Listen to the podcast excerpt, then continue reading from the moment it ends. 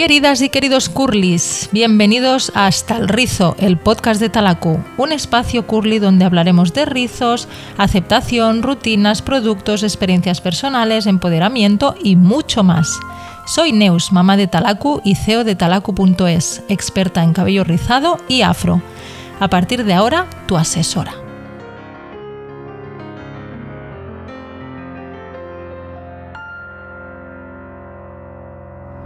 Las culpables de que hoy esté hablando en este podcast con vosotras fue Gisette, del podcast Negra como yo. Hace más de un año, en la época prepandemia, contactó conmigo, diciéndome que le encantaría entrevistarme. Mi cara fue un poema. Suerte que no me vio. Me entró terror, en plan, ¿yo? ¿Hablando? ¿Haciendo un podcast? En fin, que lo veía un poco surrealista. Primero, porque no entendía qué cosa especial podría tener yo para dicha entrevista. Y segundo, que no sentía que me expresara y hablara muy bien como para hacer algo así. Pero Gisette, con su carácter tan alegre y su manera de ver la vida, me convenció enseguida. No le pude decir que no. Es tan bonita, da siempre un buen rollo que me hizo sentir como en casa durante la grabación. Bienvenida, Gisette. Hola, Neu, ¿cómo estás? Hola, cariño, pues súper contenta de escucharte. Ay, yo igual, me encanta este proyecto, qué fino, me encantó. Muy bien. Gracias, cariño. Pues nada, vamos al lío, ¿no? Porque tengo tantas ganas de exprimirte que creo que nos va a faltar tiempo. ¿Qué te parece? ¿Empezamos? La primera pregunta siempre es la más difícil, así que ¿te puedes presentar para las que no te conocen? Vale. Bueno, mi nombre es Gisette Rosas, yo soy venezolana, eh, tengo 32 años. De esos 32 años, seis y medio más o menos tengo viviendo en Cataluña, en Barcelona. Eh, yo me dedico a hacer producción de eventos, de cine, de publicidad, todo lo que necesite una logística y unas mesas y unas cosas y lo que necesite organizarse y ponerse, pues yo me encargo de eso eh, en el cine y bueno, también eh, tengo un podcast que se llama Negra como yo, donde tengo conversaciones alrededor de ser una persona negra en Latinoamérica y en el mundo, ¿no? Y todas las complicaciones eh, y todos los retos y las dificultades y los desbloqueos mentales que por lo que tenemos que pasar eh, las personas negras, pero al mismo tiempo intento hacerlo desde una perspectiva positiva, intentando em, pues reivindicar eh, la negritud desde lo positivo, eh, valorando la estética afro y todo, y dándole importancia a toda la cultura negra que ha estado en el mundo. Y lo haces muy bien porque soy oyente de tu podcast y la verdad es que me encanta. Eh, no he podido escucharlos todos. ¿Cuántos llevas ya, Gisette? Porque creo que seten... ¿Cuántos? No, 107. ¡Uh! Yo me quedé en el 70 y pico, o sea, es que es una barbaridad, o sea, bueno, te felicito de verdad porque es, brutal. las entrevistas que he escuchado son a cual mejor, lo que pasa que no me da tiempo de, escucharlas todas y lo hago cuando pueda, pero, pero bueno, muy, de verdad que vale mucho la pena. Lo importante es que ah. ese contenido va a estar ahí Sí. Listo para cuando, ay, no tengo nada que hacer, plan, y te lo pones porque siempre va a estar ahí. No hay problema, siempre puedes volver. Exacto. O repetir. o repetir. Exacto. Eh, Gisette, ¿cómo recuerdas tu infancia referente al cabello afro? Ay, mira, yo me acuerdo, o sea, yo cuando tenía entre uno y cinco años, ponte, mi mamá me cortaba el pelo muy cortito, cortito. Este, eh, casi que rapadito. Me hacía como un cortecito como el del príncipe de Bel Air. Madre mía. un corte así era lo que estaba en la época de moda en los 90. Eh, y después ya sí me lo empezó a dejar crecer como por 5 o 6 años más. Y ahí, ahí es donde yo tengo los recuerdos de mi pelo natural. Eh, bueno, luego ya después que hago la transición es cuando empiezo a darme cuenta, ¿no? Que, que esa parte de mi vida existía con respecto a mi pelo y mi mamá me hacía las trenzas, eh, eh, las trenzas, las corn braids, que son las que están tejidas para atrás. Y eso es lo que me hacía mi mamá para ir al colegio. De hecho, mi colegio era católico y no se permitía el uso de trenzas en general, porque en Venezuela las niñas cuando iban de vacaciones a, a la playa se hacían las trencitas, era como, ¿no? Lo típico. Entonces cuando volvían de vacaciones no permitían que las niñas mantuvieran las trencitas. Y yo sí tenía un permiso que mi mamá tuvo que hablar con el director y le dijo como que mira, yo esta es la única forma que tengo para peinarla, por favor déjala porque no, no hay otra forma. Y, y, bueno, nada, siempre tuve como ese permiso en el colegio y ya luego como a los 12 años eh, me hice mi primer alisado y ya de ahí entonces ya el resto es historia. wow. O sea, como un permiso especial, Gisette, tenías, ¿no? En el, en el cole para, hacerte trenzas. Yo, mm, Talacu, cuando era más pequeña, recuerdo el verano, todo el verano trenzada, porque claro, mm, vivimos en la Costa Brava y era playa, playa y playa. Entonces un cabello 4C eh, yendo cada día a la, a la playa, es que era, mm, eh, eh, era la rutina diaria y, semanal era imposible. Entonces le hacía las trencitas y con las trencitas pues descansábamos todo el verano, tanto ella como yo, y creo que es un peinado protector buenísimo. Sí, totalmente, totalmente. Así ya ella también disfruta de jugar y no de estar pendiente que la tengan que peinar, tú también, y además eh, se cuida el pelo, que es lo importante. Exacto, exacto. ¿En qué punto estás ahora ah, con la aceptación de tu cabello afro? Yo ya lo sé, pero cuéntanos. Mira, eh, Neus, yo eh, no, te va, no te voy a mentir, o sea, a mí me cuesta todavía y con todo ¿En serio? claro, yo hablo de estas cosas, ojo, me cuesta desde un momento como que, ay, me tengo que peinar.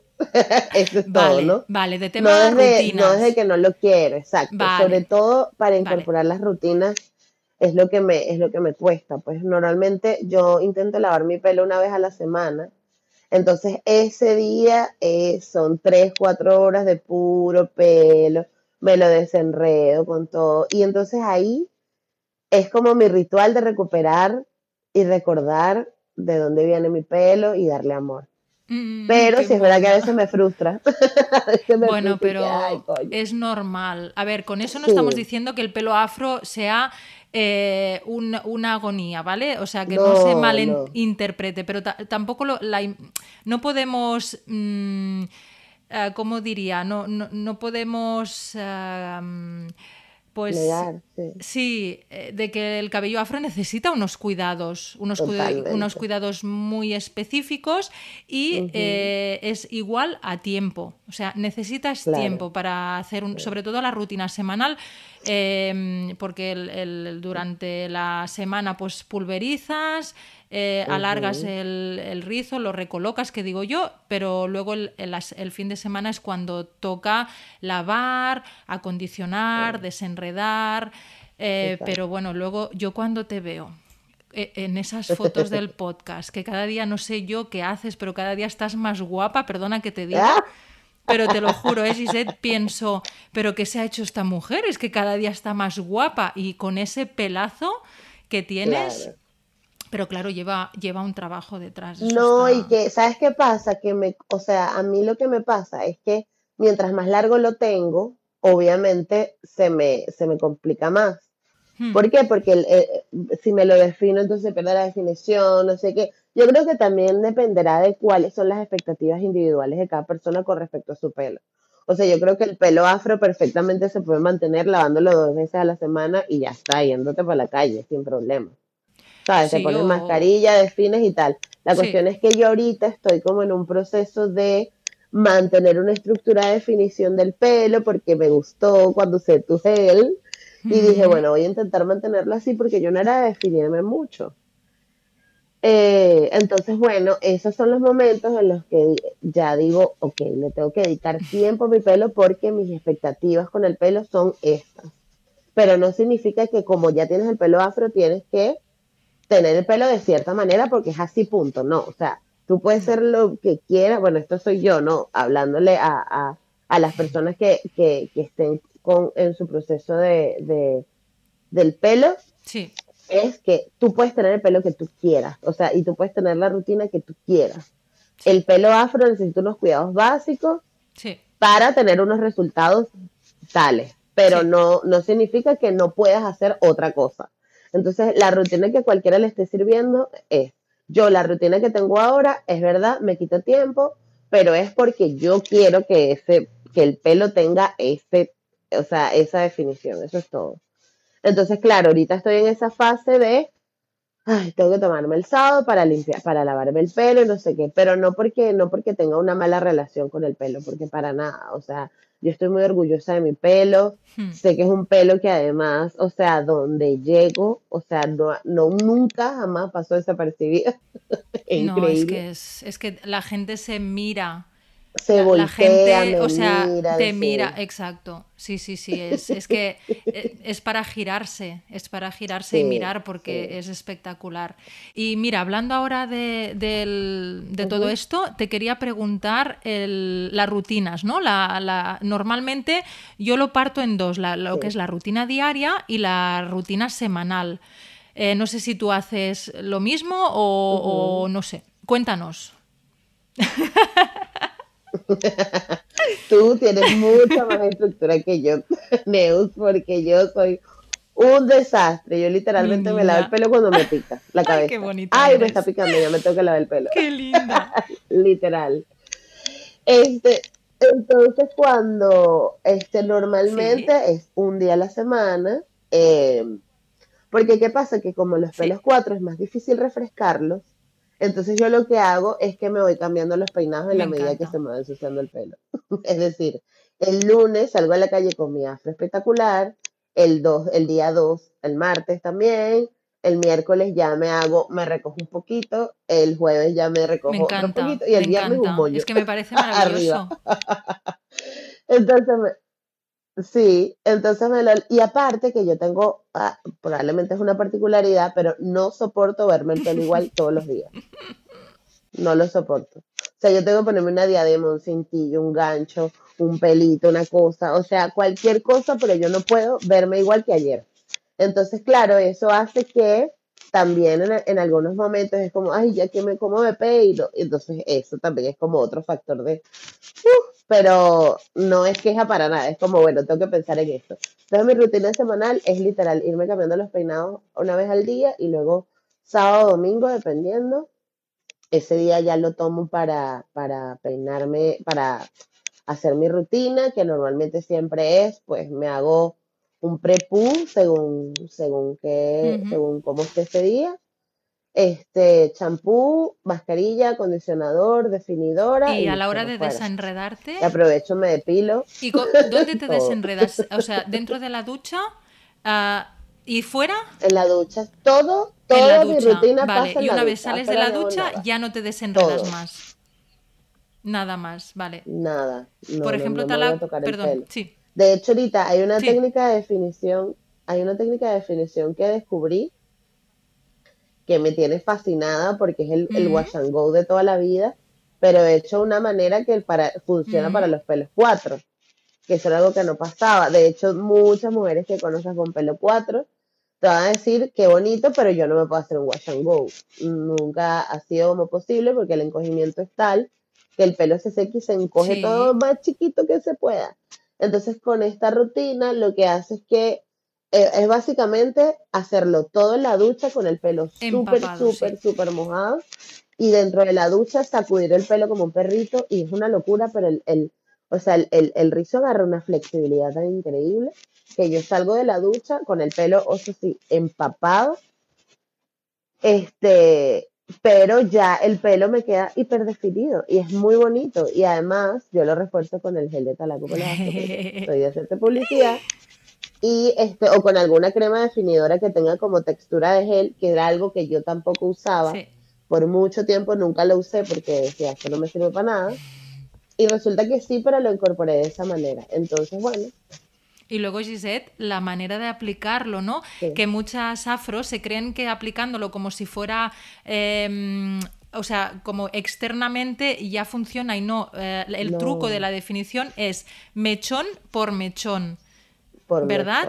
y luego ya es, ese rizo va cogiendo forma rizo por rizo y es espectacular. exacto. Yo lo que hago es que me hago rastrillo, o sea, me divido en cuatro. y me hago rastrillo y ya, Y ya. con eso ya me vale, ¿sabes? Tampoco tengo que hacerlo, insisto, mientras más detallada y más cuidada sea la definición, más increíble Sí, queda. brutal, brutal. Yo porque mis expectativas son definirme el pelo y ya, y lo hago así, voy rápido, a veces me divido en dos, a veces me divido en cuatro, o sea, como que yo soy muy flexible en ese sentido, soy cero estricta con las Qué rutinas. guay, qué guay. Eh, pero sí, o sea, no.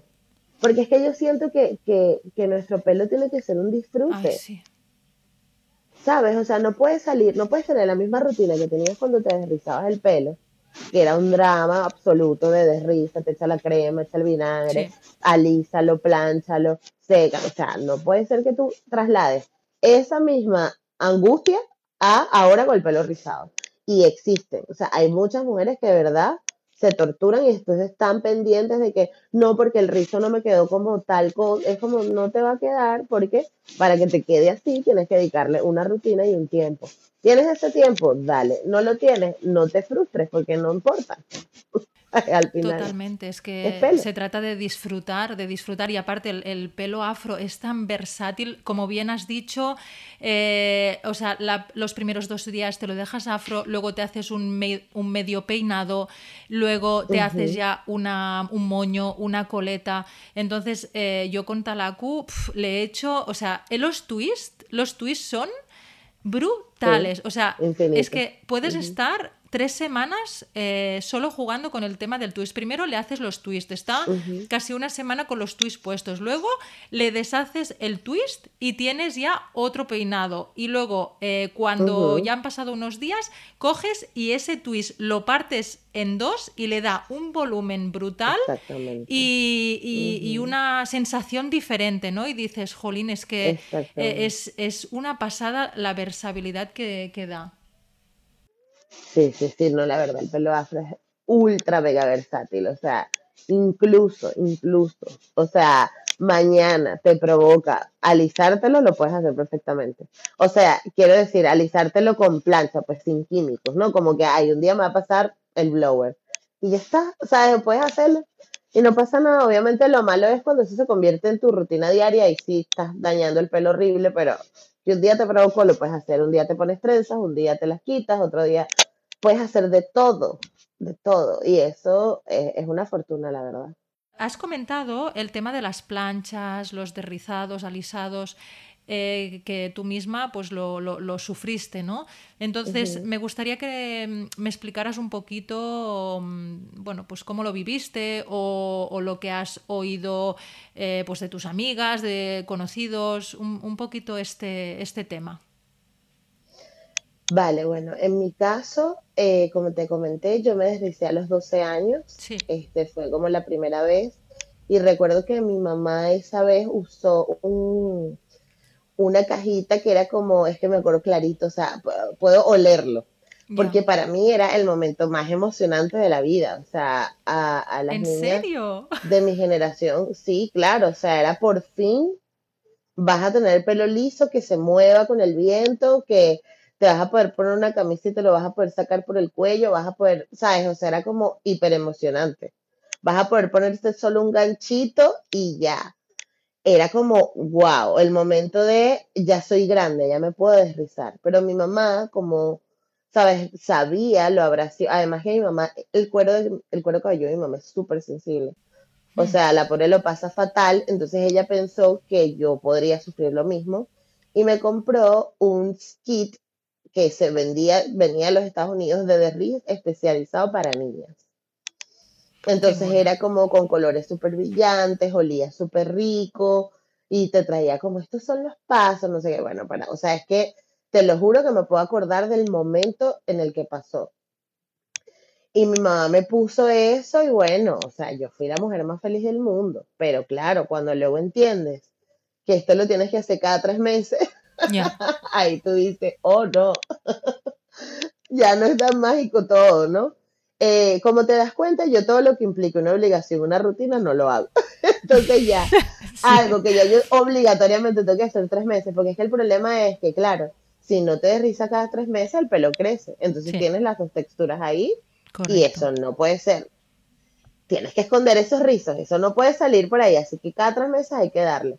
Y claro, los primeros años es divertido, pero ya yo tenía 18, 19 años y ya yo estaba como que hasta cuándo yo voy a tener que vivir en esto, ¿sabes? O sea, Claro. porque mi única opción tiene que ser alisarme. O sea, yo, yo quiero poder llevar mi pelo de otra manera, ¿no? Entonces empecé como a cuestionarme eso y no sé si quieres que salte y te cuente la transición de una vez, pero mi, mi prima viene de los Estados Unidos eh, cuando yo tenía así como 19, 20 años y me dice, no, chica, o sea, en los Estados Unidos el movimiento natural hair es lo que está de moda, dale, o sea, tú puedes hacerlo y yo pasé como un año pensándomelo, viendo videos, ay, será, no sé qué, y luego me corté el pelo, eh, no sé por qué, quería como un cambio de look, no sé qué.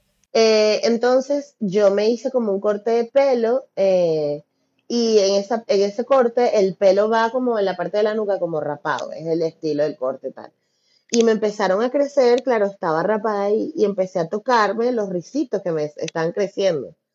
Y fue como, wow, este es mi pelo, qué locura. Fue como muy emocionante y yo dije, ay, pero ¿cómo se vería? Y conecté con lo de Vanessa, que me había dicho que es mi prima. Y fue como que, ay, ¿será que?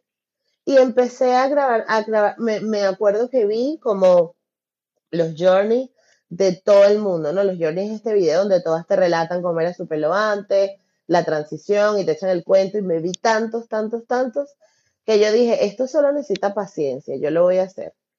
Y me empecé a dejar crecer mi pelo, o sea, no me lo alicé más, no me puse ningún producto, nada, nada. Ujú. Y estuve como ocho meses en transición eh, y ya yo no soportaba las dos texturas.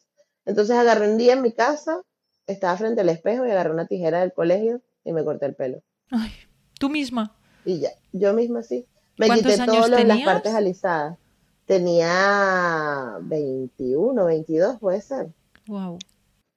Este, sí, y me lo corté y me quedó mi afro chiquitito. Entonces ahí empecé a ponerme cintas, turbantes, cositas. Y como que me permitía jugar. O sea, y es una recomendación también que yo doy cuando estás en transición. Permítete darte los espacios de ser creativa con tu pelo, Hmm. o creativo. Estás en el momento para hacerlo. Porque la transición es tan difícil que uno está removiendo tantos recuerdos tristes, tantas cosas, Hmm. tantos tantas mm, eh, cuestionamientos de, hacia uno mismo, de cómo te ves. O sea, la transición es un momento muy duro. Y que si te permites, no, esa libertad de jugar, de ser creativo, ay, yo me voy a poner esto. Eso te hace como relajarte con, todo lo duro que, está haciendo la transición, ¿no? En distintos niveles. Para unos es más difícil que otros, pero para otros, pero sí es verdad que, que cuando tú te permites no desconectar de, de lo que es el pelo per se y permitirte ser divertido y jugar y ponerte turbantes, trenzas, hacer lo que quieras, pues eh, se hace más fácil, se hace mucho más fácil. Entonces yo estaba en ese plan, yo todos los días me conseguía una, un turbante, una cinta, un tema, y entonces estaba en eso. Hasta que, bueno, en la- en- poco a poco ya me fui como acostumbrando, bueno, ya han pasado 10 años de eso. Qué guay, qué guay, Gisette. Y sobre Sí. todo lo que dices, no entrar en el drama, sino que si no estás preparada o preparado en este momento, pues mm, no pasa nada. No, es lo que dices tú, que es, hasta que no hiciste el paso, estuviste tiempo, estuviste mirando, estuviste informándote. Y cuando Sí. tu cabeza, ¿no? Sobre todo tu cabeza está preparada, eh, ya todo fluye, o sea, pero tiene que ser algo bonito y que lo hagas porque realmente te, te apetece, ¿no? Exacto, sí, sí, sí. Muy bien, Totalmente, sin dejar, sin dejar que posturas externas te influyan. Exacto. Vale, Gisette, pues cambiaremos ahora de tema y te preguntaré por referentes. ¿Tuviste algún referente en tu proceso de empoderamiento afro?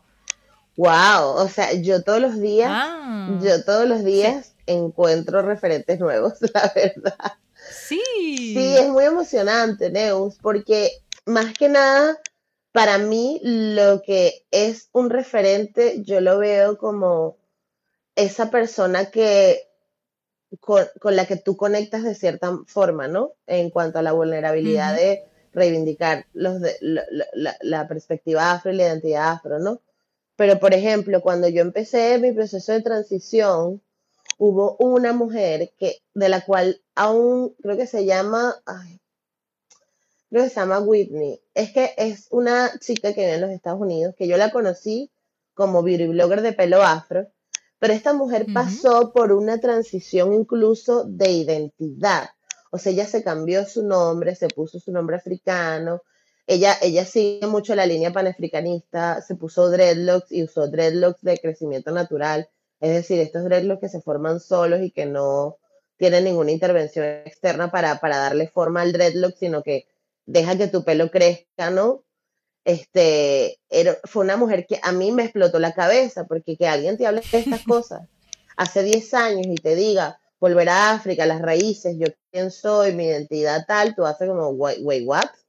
No, o sea, esto es mucho más profundo que hablar de el pelo per se, que era lo que yo en ese momento decía, ah, bueno, ya, me dejé mi pelo natural y ya. Pero no te das cuenta que hay una profundidad de identidad en el mensaje, ¿no? Total. Y esta chica a mí me explotó la cabeza porque ella eso, literal, hablaba de volver a África, de me voy a cambiar mi nombre al de mis ancestros, este, yo... a ir al origen, al origen de todo, ¿no? al origen de todo, totalmente. Y me pareció muy bonito, eh, ella ya incluso ya no está en, esa, en ese journey, pero ella decía que era un momento que necesitaba, ¿no?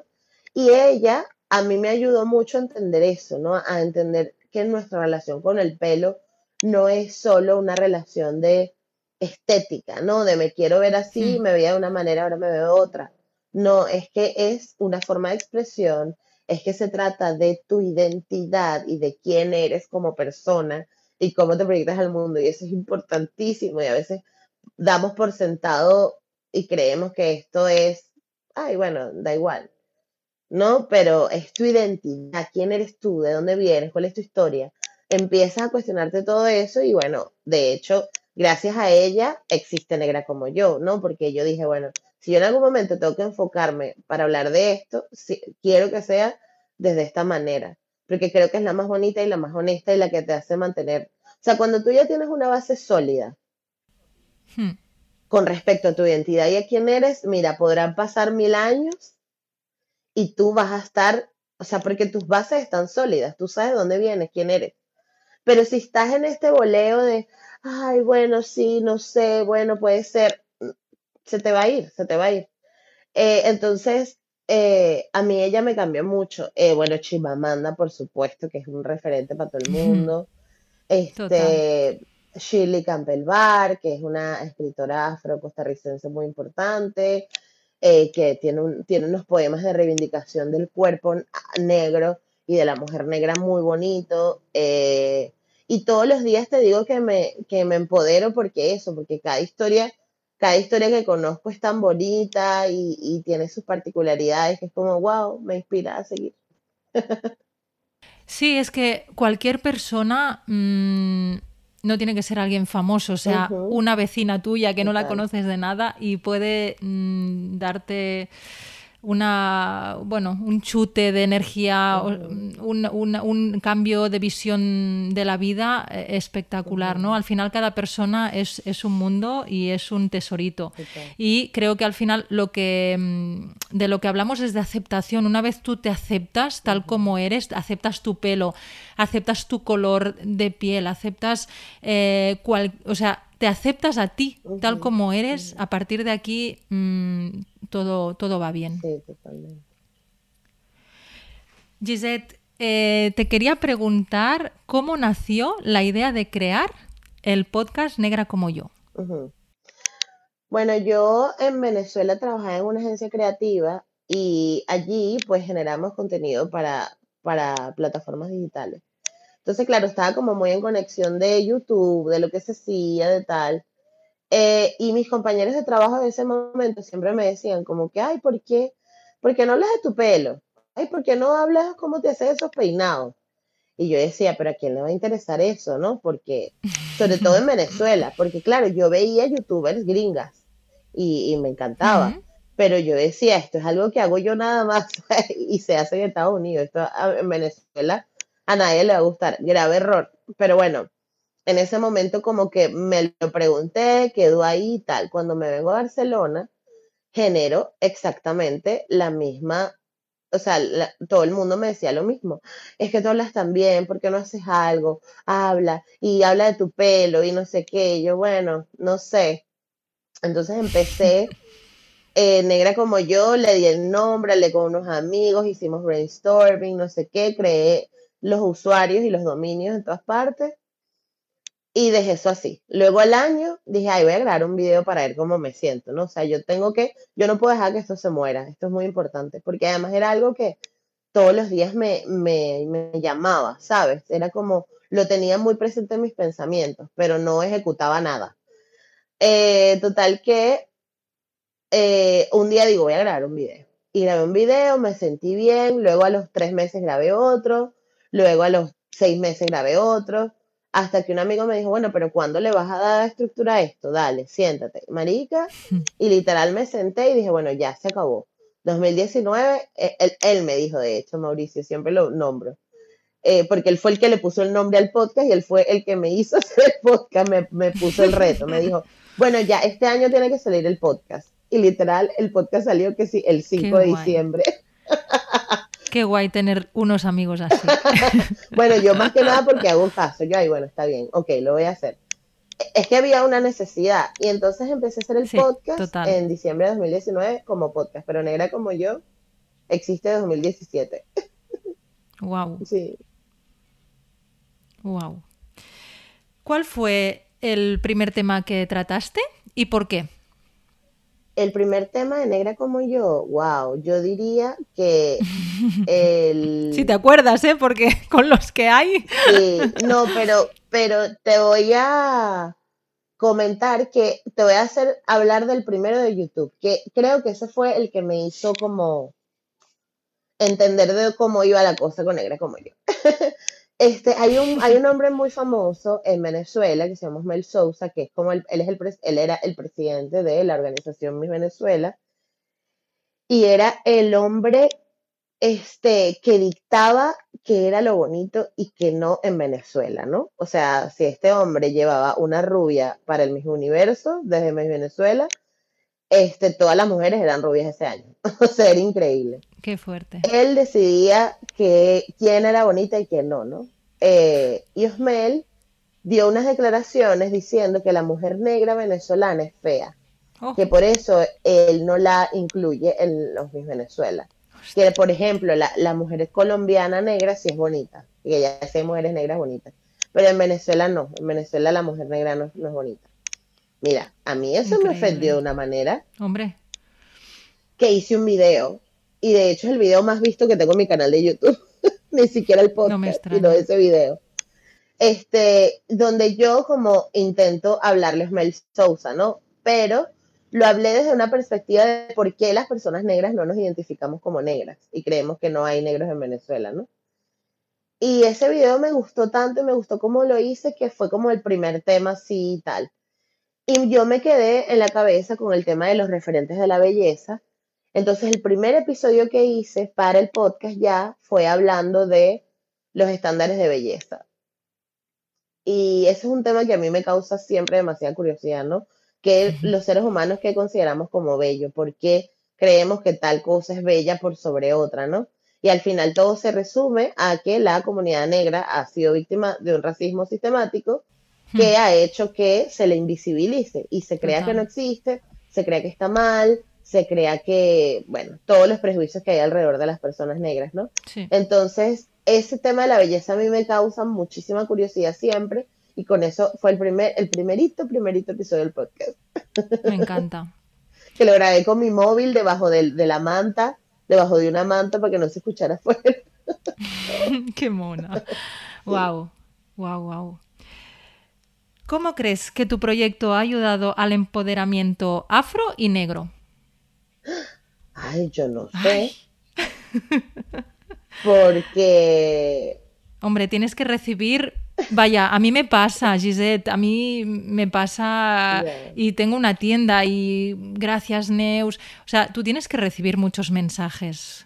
Tienes que tener esa sensación de, de que realmente ayudas, llegas, ¿no? Sí, tía. Es que es algo que a mí me, A mí me pone muy nerviosa, honestamente, porque siento que es como una responsabilidad que yo no busqué, o sea, te lo juro, te lo juro y se lo juro, o sea, yo nunca dije, me quiero convertir en el referente de negrito de Venezuela, wow, pam, no, o sea, nunca. No, por eso estás aquí, por eso estás aquí, porque quien, quien va a buscar eso no lo encuentra, porque lo tuyo sale de las entrañas. Entonces, Sí. cuando haces algo desde tus entrañas, ahí es donde, donde sale el fruto, ¿no? Y, Sí, y yo- supongo que es totalmente. eso, ¿no? Sí, sí, sí. Totalmente. Eh, eh, eh, a mí me pasa que eso, o sea, que de hecho estos días han sido, este último mes creo, eh, no sé si tú crees en la astrología, pero yo sí, y Sí, ha- han habido eclipses, sabes que he- hemos pasado una temporada de eclipses, entonces dicen que cuando hay eclipses, todo se mueve, todos Sí. los cimientos se mueven, hay cambios Correcto. muy fuertes, ¿no? Y yo he tenido que hacer totalmente un cambio de casi 180 grados en mi forma de pensar y de verme, porque tuve que reconocer que lo que estoy haciendo está bueno. O sea, yo tengo cuatro años trabajando en negra como yo, pero nunca me ha dado- caído la ficha de que lo que estoy haciendo es algo guay. no me ¿no? O digas, sea, Gisette, Te lo juro por Dios. O mi sea, niña. para mí era como que, bueno, que la gente me diga que está guay, gracias. Es como bien. Pero que yo piense que eso es guay, es completamente distinto. Y hace un mes fue que me di cuenta. ¿En serio? Qué fuerte. O sea, me lo creí de verdad, verdad. Fue cuando dije, ok, sí. No, no, y te creo, te creo porque en, en la presentación justamente he dicho eso, ¿no? Que cuando me quisiste entrevistar a mí, mm, yo lo primero que pensé fue, mm, perdona, ¿y, qué, y para qué me vas a entrevistar a mí? ¿Yo qué te puedo aportar? ¿No? Entonces nos cuesta mucho vernos a nosotros mismos y lo más maravilloso es eso, que al final gracias a, a- a la comunidad que haces detrás, ¿no? Que te, que te lo dice, te lo repite, al final te lo tienes que creer, Sí. ¿verdad?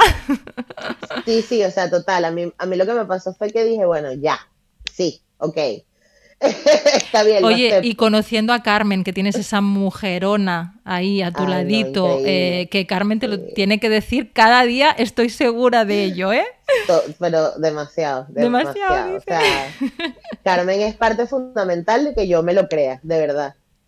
Porque de hecho, ella, ella tiene una historia muy bonita eh, con respecto a Negra como yo, y ahí a mí eso, insisto, o sea, en vez de hacerme sentir bien, me pone nerviosa, porque digo, es una responsabilidad que tengo encima. Pero eh, Carmen este, sufre de ansiedad eh, y ella estaba pasando por un momento muy, muy, muy oscuro en su enfermedad, eh, justo cuando nosotros empezamos Negra como yo. Y ella me dijo, Negra como yo fue lo único que me hacía pararme, levantarme de la cama. Qué guay. ¿Sabes? Entonces para mí eso fue como, es muy importante porque, y yo creo que por eso es que Negra como yo ha funcionado, porque nosotras hemos sido honestas las dos siempre. ¿Sabes? O sea, de cuando no puede salir un episodio, de cuando nos sentimos mal, de, de, de que la gente conozca, o sea, yo nunca he venido aquí a decir, yo sé esto, soy gurú de esto, experta en tal cosa, no. Eh, y Carmen tampoco ha sido experta en video ni nada. Y hemos sido las dos agarraditas de la mano. Sí, Ok, habéis ¿esto cómo se crecido juntas, habéis crecido... Sí, Que por cierto, sí. expliquemos qué hace Carmen, porque claro, la gente eh, que nos está oyendo Ah, dirá, verdad. ¿y quién narices es Sí. Carmen? Bueno, Carmen es mi mejor amiga, hermana del alma, cuñada Cuñada. y co-creadora de Negra como yo. O sea, ella es toda la parte visual, este, ella se encarga de ayudarme con los videos, editar, eh, eh, toda la parte de hacerme las fotos, de estar pendiente, sobre todo es la parte que a ella le más le gusta, hacer las fotos, que ella es fotógrafa en sí, ¿no? Pero bueno, también edita tal, y bueno, es quien, quien me ayudó a darle estructura a Negra como yo, porque realmente yo lo que hacía era grabar videitos así, y ella me dijo, tía, esto tiene algo, vamos a, yo te ayudo a grabarlo. Entonces así, a- así fue como empezamos a, a, a darle al, al podcast. Eh, Gisette, reencaminando el tema del pelo, ¿sin qué producto no podrías vivir? Yo como que nunca me he enganchado con ningún producto, Neus, porque cuando yo empecé el pelo natural no existían tiendas como la tuya, por ejemplo. Entonces yo no tenía dónde comprar nada. Yo me acostumbré a usar mi pelo con el, los productos normales que hay. O sea, los normales no, pues los que vendían en la tienda. yo usaba champú con sulfatos, no sé qué. Entonces, ahorita Mm. es que me estoy sumergiendo en el mundo de los productos. Entonces, me estoy gozando un montón el curly, ah, ¿cómo es que se llama? El curly, el, la de Afro Love, Sí, está muy sí. guay. El de Cantú, por supuesto, la definidora de Cantú es increíble. Sí. Tu gel también, que lo combino con una crema para peinar, está muy guay. Eh, y ya, esos, esos tres productos me, me gustan mucho, pero sin poder vivir de ninguno. pudiera Pero yo me refiero O sea, más, Gisette, a, a- o sea, champú, acondicionador, living, mascarilla, ¿sabes? O sea, Ah. em, no un producto en general, sino, pues es que a mí me quitas eh, el aceite, me quitas el living, me quitas la mascarilla y yo no puedo vivir sin ella. Ah, Entonces vale. es más eso, ¿no? El, el- el producto en general. Ok, vale, pues a mí tú me quitas el no te lo quito, ¿eh? Tranquila. acondicionador. No, no me lo quites, pero sí, exacto. O sea, si me dejas sin el acondicionador, me muero. El acondicionador con aclarado. Sería tu Claro, productazo. con aclarado. Sí, Vale, sí. genial, genial, genial. Eso, a eso me refería. Vale, guay. O una buena mascarilla también es como, ay, no me la por favor. Sí, sí, sí, sí, sí. Esto está bueno. Muy Sí. bien. Eh, ¿Qué diría tu yo de hoy a tu niña del pasado? ¿Qué le dirías a tu niña del pasado? Wow. Esta es profunda, ¿eh? pero me parece No te muy interesante. derrites, no te derrites. No te derribes. Sí, total. Pero, y- pero No esa niña que derrites. lo vivió con tanta emoción, eh, ¿tú crees que le hubiera servido que le hubieras dicho no te derrices? No, por supuesto que no. Por supuesto que no.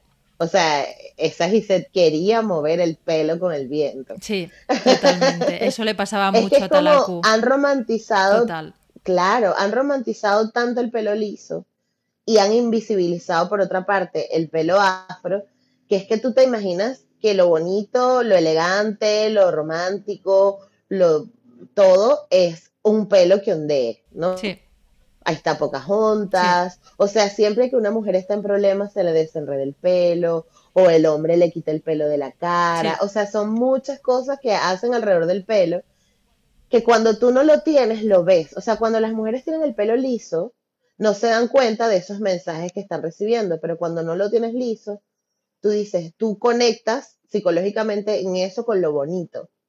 Entonces, claro, yo quería mover el pelo. Aparte, mi mejor amiga del colegio era como la niña más linda del colegio, era la más popular.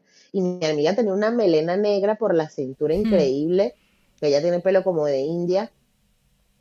Este, o sea, y para mí era guau, o sea, es que claro, es el pelo. Sí, sí, es- ¿no? Entonces cuando me alicé fue como, Sí. wow. Talaku. Pero, Perdona, perdona, continúa. Perdona. No, no, dale, sí, dale, es que quería comentar Me el tema que explicas, que yo, yo nunca me habría dado cuenta si no fuera por Talaku. O sea, Talaku, cuando iba a mm, atletismo, ella soñaba con esa coleta que se, que- de sus compañeras que se movían de derecha a izquierda y de izquierda a derecha. O sea, la coleta esa de caballo. ¿No? Entonces ella soñaba con esa coleta. Y luego otra cosa que, bueno, lo la verdad es que fui como saltando obstáculos y lo íbamos consiguiendo haciéndole trenzas postizas, ¿no? Un pelo postizo muy largo, Claro. entonces le hacía la coleta y ya su coleta se movía. Y luego otra cosa que también eh, ella lo soñaba era eh, ir al cole, ponerse la mochila y, ¿sabes? La Lisa que cuando se pone la mochila luego coges todo su pelo y se lo, se lo saca, ¿no? De, Yo pensaba Sí. lo mismo, pero cuando me ponía la camiseta. Vale, Igual. Totalmente. Pues ella, Sí. el tema de la mochila, ella hace con ese pelo y, y me lo explicaba y, y yo ahí dándole al coco y al final con el tema de lo, le hacía unos postizos que le llegaban al culo y bueno, y luego ya ella Claro. mm, con su movimiento sexy pa- por todas partes, ¿no? Pero Exacto. es, es muy curioso eso que cuentas y, y- lo que dices, ¿no? Y apartarle el, el flequillito, ¿no? El, el chico apartándole el flequillito de la cara, dándole un beso a la, a la boca, ¿no? Y cosas así que, que lo... Eh, de Disney, ¿no? Total. Total, total. Y que, y que, y que yo siento que no, eh, no significa que, que Disney eh, eh, conscientemente haya dicho vamos No, a poner esto porque no. las mujeres ne-". no. No. Pero ¿qué pasa cuando tienes entornos que no son diversos? Suceden ese tipo de cosas. tú estás mostrando uno, idealizando uno y estás dejando el resto de los colectivos invisibilizados. Entonces es lógico que no conectemos o que queramos asimilarnos a eso. Porque dices, bueno, eso es lo que está bien en tu cabeza. Tú, tú no dices, no, bueno, Disney es así, pero yo soy diferente. No, tú ves que esa es la princesa que están amando y de la que se enamoraron. Y entonces cuando además lo ves repetidas veces, ¿no? O sea, lo ves en la sirenita, lo ves en la cenicienta, lo ves, tú ves todas las escenas. Pero mm, si, si te pones a detallarla, todas las escenas de las películas de Disney tienen algo que sucede con el pelo de las princesas. Totalmente. Y conscientemente, cuando tú tienes, esa gente estaba dibujando y ya, Hmm. ¿sabes? Estaba expresándose, pero claro, no se estaban dando cuenta, por la falta de diversidad, por supuesto, de que había otras personas que no eran iguales y que podían sentirse, eh, ¿no? Excluidas de eso. Entonces, eh, eh, es bastante, es bien, es bien, es fuerte, o sea, es, es una situación muy fuerte porque uno solita tiene que hacer el trabajo de, ok, yo no soy así, yo no tengo eso, eso no es bonito, porque son mensajes que se van quedando archivados ahí y que están siempre. Eh, y yo, para responderte la pregunta de qué le diría a mi niña de pequeña, este, le diría que, que lo ha hecho todo muy bien. Ay, Mini. No, y aparte que seguramente en ese momento necesitabas alisarte, ¿no? Que, que tampoco está Total. mal. Yo al final lo que me gusta No. eh, eh, explicar es el hecho de que, bueno, lo hiciste, no pasa nada. A veces tenemos que pasar por esto para llegar a donde estamos ahora y no, no pasa nada, ¿no? Es, es- está todo bien, todo está bien, ¿no? Y, y yo he hecho, pues, pues el pelo me lo he chamuscado. Yo, yo al revés, yo me he hecho permanentes no sé hasta qué punto, porque yo siempre he amado el cabello rizado, quería tener el cabello rizado y me hacía un montón de permanentes y me quemaba el pelo y tal. Y al final, bueno, pues acéptate, Neus, pues tienes una ondita, tienes una ondita, mm, ya tienes a tu hija que, que tiene el rizo para tres. y, y- pero bueno, es, Claro. es eso, ¿no? Me, me- me ha gustado, me encanta lo que, lo que ha respondido. Y nada, Gisette, esto ya se acaba, cariño. eh, y antes de finalizar, quiero hacerte una pregunta. ¿En qué situación piensas estoy hasta el rizo? no te rías. Mala. Este, ¿en qué situación? Mira, sobre todo, sobre todo cuando veo cosas de injusticia social, que yo soy muy hippie, Neus.